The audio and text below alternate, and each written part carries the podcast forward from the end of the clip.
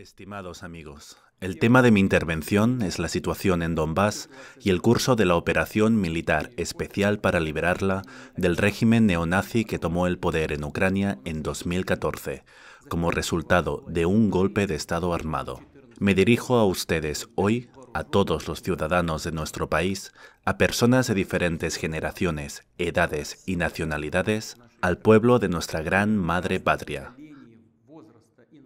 a todos los que están unidos por la gran Rusia histórica, a los soldados y oficiales, a los voluntarios, que ahora luchan en el frente, que están en servicio de combate, a nuestros hermanos y hermanas, residentes de las repúblicas populares de Donetsk y Lugansk,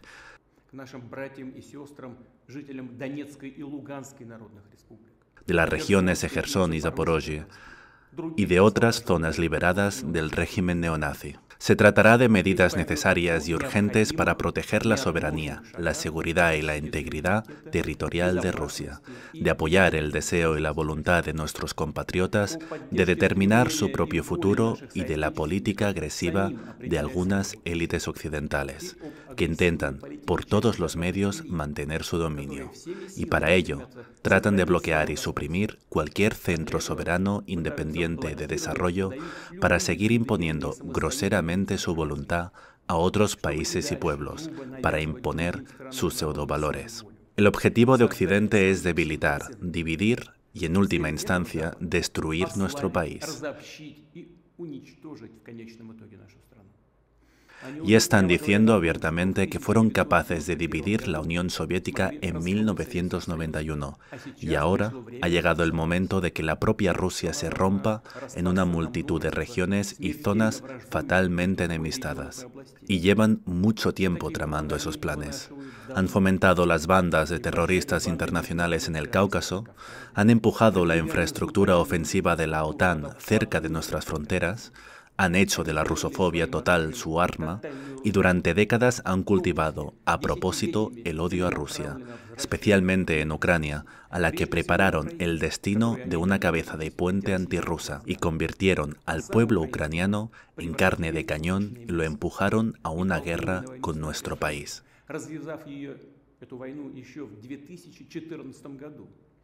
Desataron esta guerra ya en 2014, utilizando las Fuerzas Armadas contra la población civil, organizando un genocidio, un bloqueo y el terror contra las personas que se negaban a reconocer al gobierno surgido en Ucrania como resultado del golpe de Estado. Y después de que el actual régimen de Kiev rechazara públicamente una solución pacífica al problema del Donbass, y además anunciara su pretensión de disponer de armas nucleares, quedó absolutamente claro que era inevitable una nueva ofensiva a gran escala contra el Donbass, como ya había ocurrido en dos ocasiones anteriores.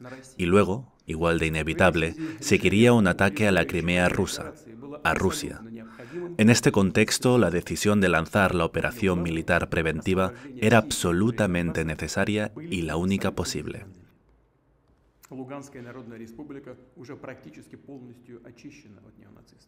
Sus principales objetivos, la liberación de todo el territorio de Donbass, eran y siguen siendo los mismos. La República Popular de Lugansk ya está prácticamente limpia de neonazis. Los combates continúan en la República Popular de Donetsk. En ocho años, el régimen de ocupación de Kiev ha creado aquí una profunda línea de fortificaciones de larga duración. Asaltarlas de frente supondría un gran número de bajas, por lo que nuestras unidades y también las unidades militares de las repúblicas del Donbass están operando de forma sistemática y competente, utilizando equipos, salvando el personal y liberando la tierra de Donetsk paso a paso, limpiando ciudades y pueblos de neonazis, y ayudando a la gente que el régimen de Kiev ha convertido en rehenes y escudos humanos. Como saben, la operación militar especial implica soldados profesionales que sirven bajo contrato. Formaciones de voluntarios también luchan codo a codo con ellos. Personas de diferentes nacionalidades, profesiones y edades, verdaderos patriotas. Se han levantado para defender a Rusia y al Donbass de corazón. A este respecto, ya he dado instrucciones al Gobierno y al Ministerio de Defensa para que determinen en su totalidad y lo antes posible el estatus jurídico de los voluntarios y combatientes de las unidades de las repúblicas populares de Donetsk y Lugansk debe ser el mismo que el de los militares regulares del ejército ruso, incluyendo el apoyo material y médico y las garantías sociales. Debe prestarse especial atención a la organización del suministro de equipos y pertrechos, a las formaciones de voluntarios y a las unidades de la milicia popular en Donbass. Durante las principales tareas de defensa del Donbass, nuestras tropas, basándose en los planes y decisiones del Ministerio de Defensa y del Estado Mayor sobre la estrategia general de acción, también liberaron de neonazis importantes zonas de las regiones de Gerson y Zaporozhye y algunas otras. Como resultado, se ha formado una larga línea de contacto de más de mil kilómetros de longitud. ¿Qué quiero decir hoy públicamente por primera vez? Ya desde el inicio de la operación militar especial, Incluso en las negociaciones en Estambul, los representantes de Kiev reaccionaron muy positivamente a nuestras propuestas, y estas propuestas estaban relacionadas principalmente con garantizar la seguridad de Rusia, nuestros intereses.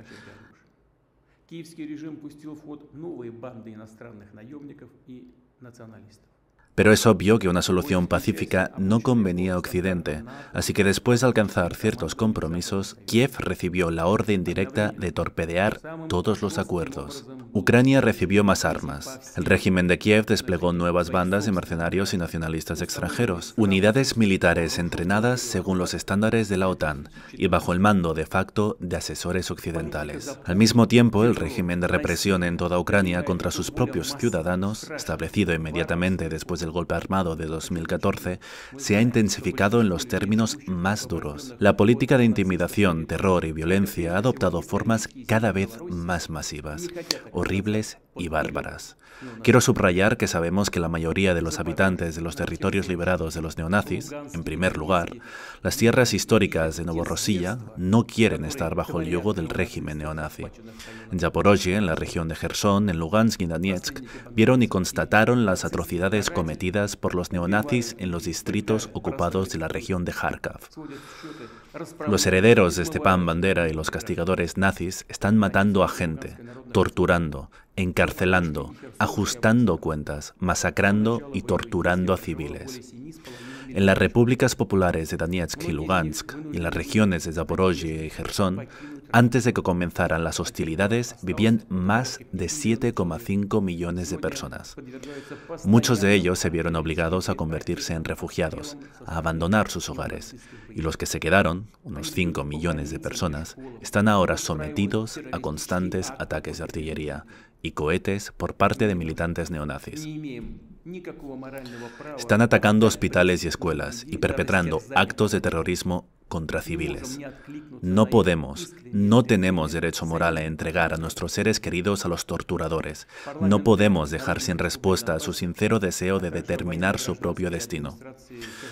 Los parlamentos de las repúblicas populares de Donbass y las administraciones cívico-militares de las regiones de Gerson y Zaporozhye decidieron celebrar referendos sobre el futuro de estos territorios y nos pidieron a nosotros, a Rusia, que apoyáramos esa medida. Debo subrayar que haremos todo lo posible para garantizar unas condiciones seguras para los referendos, de modo que los ciudadanos puedan expresar su voluntad. Y apoyaremos la decisión sobre su futuro tomada por la mayoría de los residentes de las repúblicas populares de Donetsk y Lugansk y de las regiones de Zaporozhye y Gerson. Estimados amigos, hoy nuestras Fuerzas Armadas, como ya he dicho, operan en una línea de contacto que supera los mil kilómetros, enfrentándose no solo a formaciones neonazis, sino de hecho a toda la maquinaria militar del occidente colectivo. En esta situación considero necesaria la siguiente decisión. Es totalmente proporcional a las amenazas a las que nos enfrentamos. En concreto, para defender nuestra patria y su soberanía e integridad territorial y para garantizar la seguridad de nuestro pueblo y de la población de los territorios liberados, considero necesario apoyar la propuesta del Ministerio de Defensa y del Estado Mayor de llevar a cabo una movilización parcial en la Federación Rusa. Repito, se trata de una movilización parcial, lo que significa que solo los ciudadanos que actualmente están en la reserva serán objeto de una llamada al servicio militar. Y sobre todo, los que han servido en las Fuerzas Armadas, tienen ciertas profesiones militares y experiencia relevante.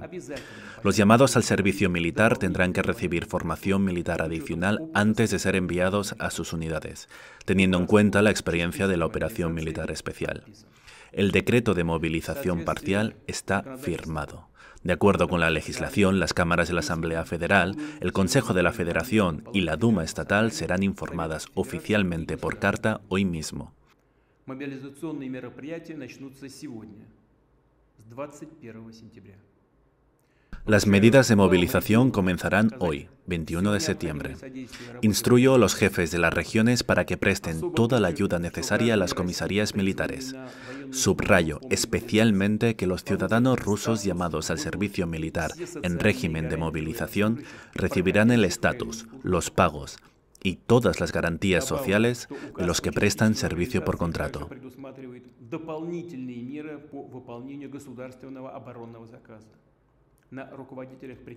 Me gustaría añadir que el decreto sobre la movilización parcial también prevé medidas adicionales para cumplir la orden de defensa del Estado. Los directores del complejo militar industrial son los responsables directos de aumentar la producción de armas y equipos militares y de desplegar capacidades de producción adicionales. A su vez, todas las cuestiones de apoyo material, de recursos y financiero de las empresas de defensa deben ser resueltas por el gobierno sin demora. Queridos amigos, en su agresiva política antirrusa, Occidente ha cruzado todas las líneas. Constantemente escuchamos amenazas contra nuestro país y nuestra gente.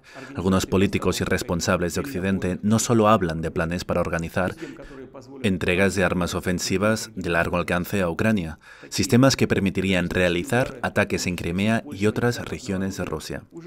Este tipo de ataques terroristas, incluso con armas occidentales, ya se están llevando a cabo en asentamientos fronterizos de las regiones de Belgorod y Kursk. La OTAN lleva a cabo un reconocimiento en tiempo real en todo el sur de Rusia utilizando modernos sistemas, aviones, barcos, satélites y drones estratégicos. Washington, Londres y Bruselas presionan directamente a Kiev para que traslade las operaciones militares a nuestro territorio. Ya no esconden que creen que Rusia debe ser derrotada por todos los medios en el campo de batalla, seguido de la privación de la soberanía política, económica, cultural y de cualquier tipo, y el saqueo completo de nuestro país.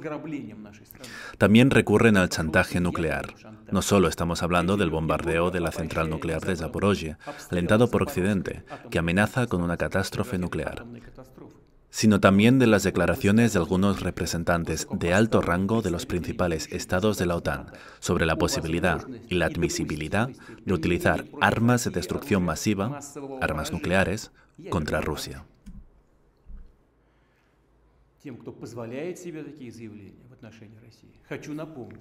A los que hacen tales afirmaciones sobre Rusia me gustaría recordarles que nuestro país también posee diversos medios de destrucción, algunos de cuyos componentes son más avanzados que los de los países de la OTAN. Si la integridad territorial de nuestro país se ve amenazada para defender a Rusia y a nuestro pueblo, por supuesto que utilizaremos todos los medios a nuestro alcance. Esto no es una broma. Los ciudadanos de Rusia pueden estar seguros. La integridad territorial de nuestra madre patria, nuestra independencia y libertad serán aseguradas. Permítame subrayar esto una vez más, por todos los medios a nuestra disposición. Y los que intentan chantajearnos con armas nucleares deben saber que el viento puede soplar en su dirección. Está en nuestra tradición histórica, en el destino de nuestro pueblo, detener a quienes se esfuerzan por dominar el mundo, a quienes amenazan con desmembrar y esclavizar a nuestra patria, nuestra madre patria. Lo haremos incluso ahora, y así será. Confío en su apoyo.